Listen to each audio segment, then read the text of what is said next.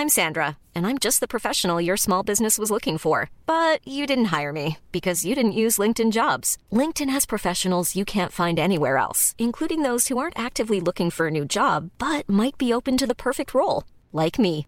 In a given month, over 70% of LinkedIn users don't visit other leading job sites. So if you're not looking on LinkedIn, you'll miss out on great candidates like Sandra. Start hiring professionals like a professional. Post your free job on linkedin.com/people today.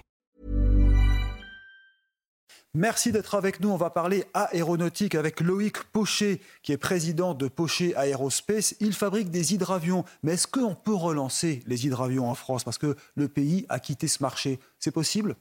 Oui, j'espère que c'est possible. En tout cas, on fait tout pour.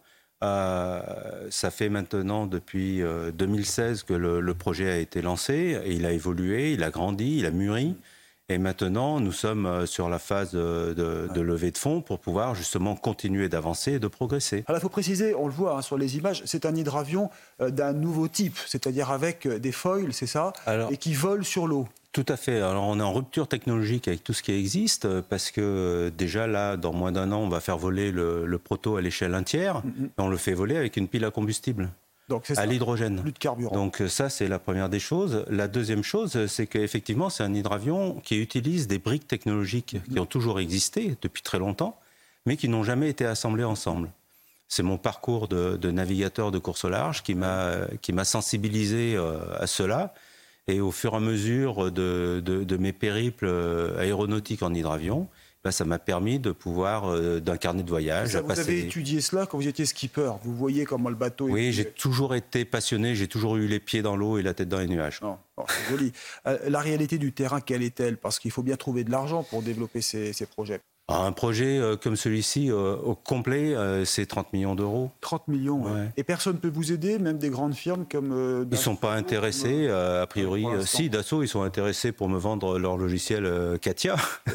mais, mais pour l'instant, non, je n'ai pas réussi à les sensibiliser. Mais bon, aussi, peut-être que je n'ai pas eu les relations qui allaient bien pour pouvoir le faire. Bah, si on peut vous aider, garder les bons projets en France, comment faire? Déjà, euh, si on, pouvait euh, faciliter au niveau euh, économique, défiscaliser par exemple, d'une façon beaucoup plus importante, les gens qui investissent et qui croient dans des projets comme le, mien, parce que j'en ai un, un, certain nombre quand même, ça aiderait énormément. Et malheureusement, ce n'est pas le cas. Oui, c'est du gâchis de laisser filer des bonnes idées comme ça.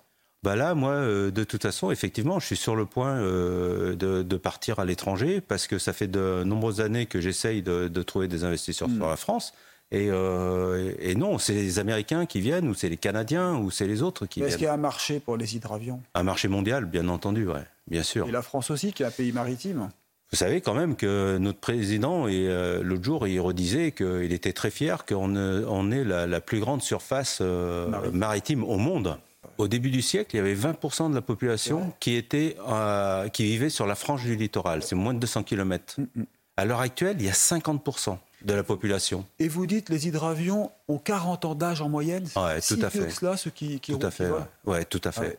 Et là, ils cherchent à les remettre en état. Il y a des sociétés américaines, d'ailleurs, mm -hmm. qui, euh, qui font évoluer euh, ces hydravions qui ont 40-50 ans. Et qu'est-ce qu'ils font? Eh ben, Ils leur mettent soit euh, des piles à combustible, soit des moteurs électriques, mais il n'y a pas d'autre chose. On peut dire l'hydravion est de retour, si ça marche pour vous? Ah oui, je pense. Oui. On, je, on, a un très gros marché. Euh, dire, euh, il y a des personnes de, du monde entier qui, euh, qui, qui, qui, me contactent et qui attendent qu'une seule chose, c'est de, de, pouvoir commander une fois que l'hydravion volera. Quoi. Donc il y a quatre places à bord, c'est ça? Quatre places, et il y a 1000 km d'autonomie. 1000 km ouais, 60 kg de, de, bagages embarqués. Mm -hmm. euh, la vitesse de croisière, c'est euh, 110 nœuds, ça fait 200, 220 km/h à peu près. Euh, on a les ailes qui se replient, ce qui fait que, par exemple, on décolle de, de, de Logne et on va se poser euh, à l'entrée du port de Sète et on rentre dans le port de Sète avec les ailes repliées et on accoste comme n'importe quel petit bateau. Oui, il peut décoller d'une piste normale avec. Ah oui, bien sûr, il est amphibie. C'est il est amphibie. Et Airbus n'est pas intéressé, pourtant ils ont les moyens. Oui, mais il faut qu'ils en aient envie. Le problème, c'est euh, il faut qu'ils en aient envie. Et, euh, et ça, c'est un, un, autre, un autre souci. Donc vous lancez un appel Oui, entre autres. De toute façon. Aidez-nous. Oui, ça, surtout, c'est euh, le Matin de France, tout le monde cherche à le remettre en avant. c'est ce que nous disait Bruno Le Maire. Il disait que c'était facile de trouver de l'argent en France.